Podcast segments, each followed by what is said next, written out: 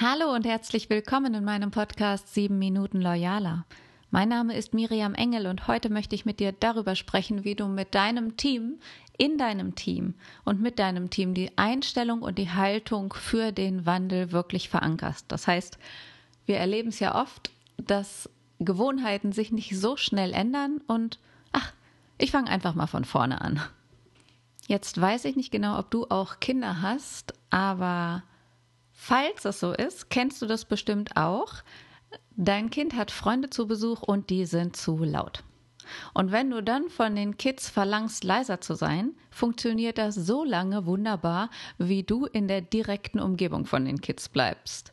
Doch kaum sind die Kinder wieder allein, ist der Geräuschpegel wie vorher. Ursprüngliche Lautstärke, Donnerwetter. Dasselbe Phänomen kannst du auch in Unternehmen beobachten. Das heißt, Kaum wenden sich die Führungskräfte im mittleren und oberen Management neuen Themen zu, kehren die Mitarbeiter innerhalb von kürzester Zeit zu ihrem ursprünglichen Verhalten zurück. Deshalb stelle ich dir die Frage, wie kannst du es also schaffen, dass die Menschen in deinem Termin neues Verhalten beibehalten und nicht in alte Muster zurückfallen? Um bei dir im Unternehmen oder auch nur in deinem Team den Wandel wirklich zu verankern, musst du eins wissen, nämlich dass Menschen ihre Gewohnheiten nur unter bestimmten Bedingungen verändern. Ich gebe dir mal ein Beispiel aus der Medizin. Es gab einmal einen Versuch, und es gibt auch unzählige Studien darüber, dass Bypass-Patienten, also Menschen, die eine Herz-OP hatten und einen Bypass gesetzt bekommen haben, zwei Jahre nach der OP zu 90 Prozent und im vollen Bewusstsein der Konsequenzen ihre Lebensweise nicht verändert haben. Und das ist kein alleiniges Beispiel, dafür gibt es unzählige ähnliche Beispiele. Ein Grund dafür, dass Verhaltensweisen sich nicht dauerhaft verändern, ist die innere Verneinung. Also bei den Herzpatienten zum Beispiel, die auch nach der OP dann noch Tabletten schlucken müssen, wird ihnen durch diese Tablette eben jeden Tag signalisiert, dass sie krank sind. Aber genau das, die Tatsache, dass sie krank sind, versuchen die Patienten nach und nach zu verdrängen. Und eben das, diese Verdrängung ist die Krux daran. Und jetzt überlegen wir mal, wenn es Menschen noch nicht einmal schaffen, ihre Gewohnheiten zu ändern, um ihr eigenes Überleben zu sichern, wie kannst du dann erwarten, dass dies bei dir im Unternehmen im Wandel mit viel weniger gravierenden Konsequenzen gelingen kann? Ein amerikanischer Arzt hat in den 80er Jahren, also letztes Jahrhundert, den Beweis angetreten, dass sich Menschen verändern, wenn sie die richtige Hilfe bekommen. Das ist der Professor Dr. Dean Ornish. Kannst du nachschlagen. Der hat eine Gruppe von 333 Menschen ausgewählt, die vor so einer Bypass-Operation standen und 139 Patienten davon ließen sich tatsächlich operieren und die anderen 194 Patienten, die Vergleichsgruppe, verzichteten auf die OP und haben ihre Gewohnheiten mit Hilfe dieses Arztes umgestellt. Ergebnis? Drei Jahre nach Beginn des Programms überprüfte man die Lebensweise der 194 nicht operierten Personen und Phänomenales Ergebnis. 77 Prozent dieser Patienten hatten ihr Leben so nachhaltig verändert, dass alle Werte, also Blutwerte etc., sich wesentlich verbessert hatten und eine Herzoperation überhaupt nicht mehr nötig war. Wie haben die das geschafft? Menschen können neue Gewohnheiten nur unter den richtigen Bedingungen auch beibehalten.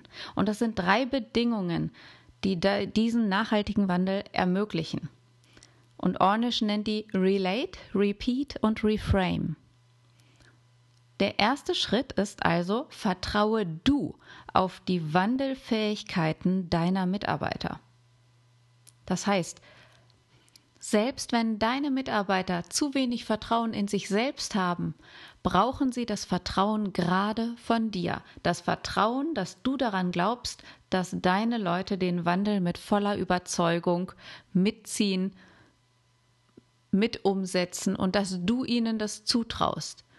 Das Vertrauen, das andere in uns setzen, weckt bei uns die eigene Überzeugung, es schaffen zu können. Das ist die erste Bedingung. Also dein Glaube an sie, deine Einstellung gegenüber deinen Mitarbeitern ist ausschlaggebend. Du musst daran glauben, dass es sich bei ihnen um intelligente und motivierte Menschen mit Potenzial handelt. Und durch dein Vertrauen in deine Mitarbeiter ist ihre Verhaltensänderung überhaupt erst möglich. Und im zweiten Schritt geht es um die Frage, wie du einen Wandel dauerhaft verankern kannst. Hierfür braucht es ein erlerntes und eingeübtes Verhalten, um das zur Gewohnheit werden zu lassen. Der zweite Schritt bedeutet also viele Wiederholungen, denn erst durch viele Wiederholungen können Gewohnheiten überschrieben werden sozusagen. Die Überlegungen dazu sind also, welche konkreten Handlungen deine Mitarbeiter immer wieder ausüben müssten, damit sie eine neue Gewohnheit annehmen können im Rahmen einer, eines gewandelten Mindsets in deinem Unternehmen. Also die Fragen, die du dir stellen kannst, sind, welche Handlungen sind ein Ausdruck für die neue Einstellung, die du erreichen willst? Und wie erreichst du, dass deine Mitarbeiter dieses Verhalten immer wieder zeigen, bis es zur Gewohnheit wird? Und drittens, an welchem Verhalten deiner Mitarbeiter erkennst du, dass der Wandel erfolgreich war? Und dann kommen wir auch schon zur dritten Bedingung, nämlich schaffe du ein Umfeld für deine Mitarbeiter, das die neuen Denkmuster unterstützt.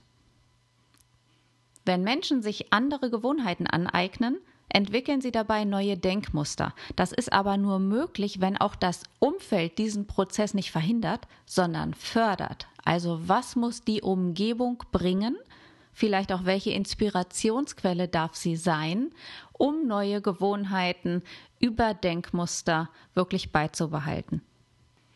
Wenn du dich jetzt fragst, was kannst du als Führungskraft tun, um ein solches Umfeld für neue Denk- und Verhaltensmuster zu schaffen, denke an die wichtigste Regel, nämlich deinen Mitarbeitern genau dieses Verhalten und das dazugehörige Denkmuster konsequent vorzuleben.